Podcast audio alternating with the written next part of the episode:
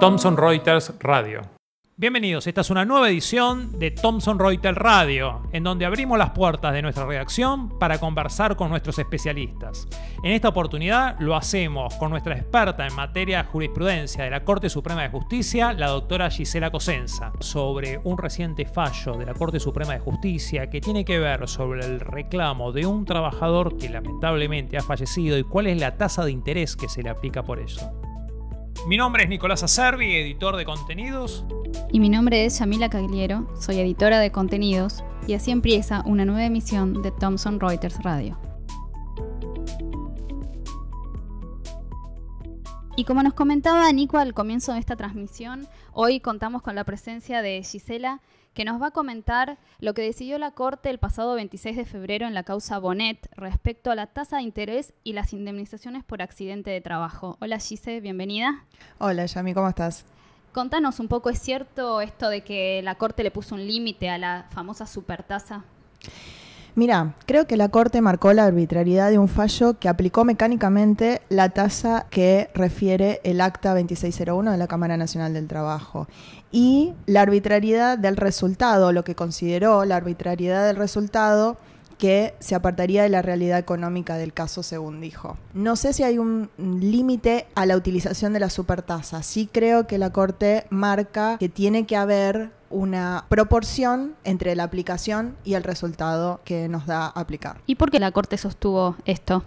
Bueno, un capital inicial de casi 3 millones se transformaron en 23 millones por aplicación de esta tasa del acta 2601. Imagino que la Corte habrá dado algunos fundamentos, ¿no?, para decidir de esta forma. Sí y no. La verdad es que el problema principal que por lo menos yo veo a este fallo y por lo que he leído también he visto que muchos lo han visto, es que no hay parámetros objetivos para determinar la justicia o no de la decisión en un caso así o de la aplicación de, una tasa o de otra tasa. Por ejemplo, la mayoría en el considerando 6 dice que la desproporción se comprueba per se o que el resultado se vuelve objetivamente injusto, pero en la realidad esto es una evaluación totalmente subjetiva. Entonces, si hay un parámetro firme como un acta que determina una tasa aplicable, tenemos una seguridad, por decirlo de alguna manera. Ahora va a estar librado al arbitrio del juez y a que la cuenta final no nos dé 23 millones. Quizá eso es lo que nos quiso decir la Corte.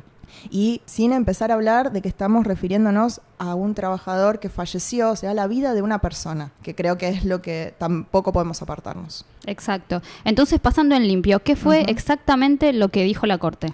Mira, uno de los fundamentos que dio es que las actas de las cámaras que deciden en materia de interés son criterios, son una solución posible. Y que el juez, si bien tiene arbitrio para decidir, no puede lesionar garantías constitucionales al hacerlo. Pero no nos dice cómo las lesionaría, no nos dice qué es la realidad económica de la cual el juez no puede apartarse. Creo que es más lo que no dijo que lo que en sí dijo lo importante también, y que creo que tenemos que pararnos ahí, es que la Corte no determinó la arbitrariedad de la tasa del acta 2601. Determinó que la aplicación de esa tasa era arbitraria en el caso, por el resultado desproporcionado.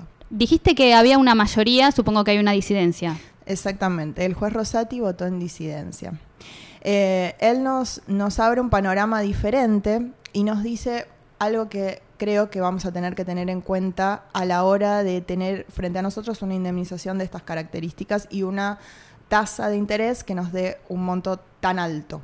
Él dice primero que los demandados no probaron la desproporción de la aplicación de esta tasa. Habla sobre la inflación, habla sobre cuál sería la diferencia. Hay un 24% de diferencia entre lo que debería aplicarse o no debería aplicarse. Eso está bien detallado y bien explicado en su monto, pero no me quiero detener ahí porque me parece que lo importante de la disidencia del doctor Rosati tiene que ver con que él sostiene que el problema central acá está en que estamos poniendo los ojos en el lugar equivocado. La seguridad jurídica no está afectada acá por la aplicación o no de determinada tasa de interés, sino por lo desproporcionado de la duración del proceso, que en este caso fueron 16 años. Este trabajador falleció en el 2001 y hoy, 16 años después, no está el cobro de la indemnización de vida y lo que transforma en este monto final la cuestión está en el transcurso del tiempo,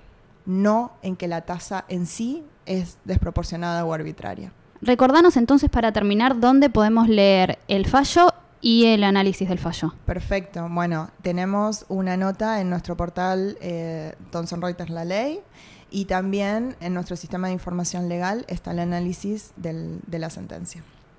Entonces les recordamos a nuestros suscriptores que pueden acceder desde nuestro sistema de información legal a esta sentencia y a su análisis con la cita documento ARJUR 135-2019 y a quienes no son suscriptores y quieren leer la misma información los invitamos a ingresar a nuestro portal gratuito laley.thomsonreuters.com.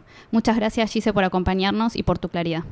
De nada, un placer, como les dije, estar con ustedes. Gracias Nico, gracias Yami por esta invitación y por la puerta abierta para hablar sobre este caso.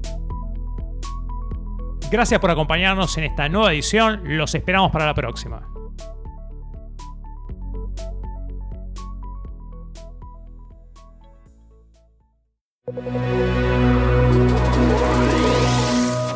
Esta fue una producción de la Dirección de Contenidos de Thomson Reuters La Ley.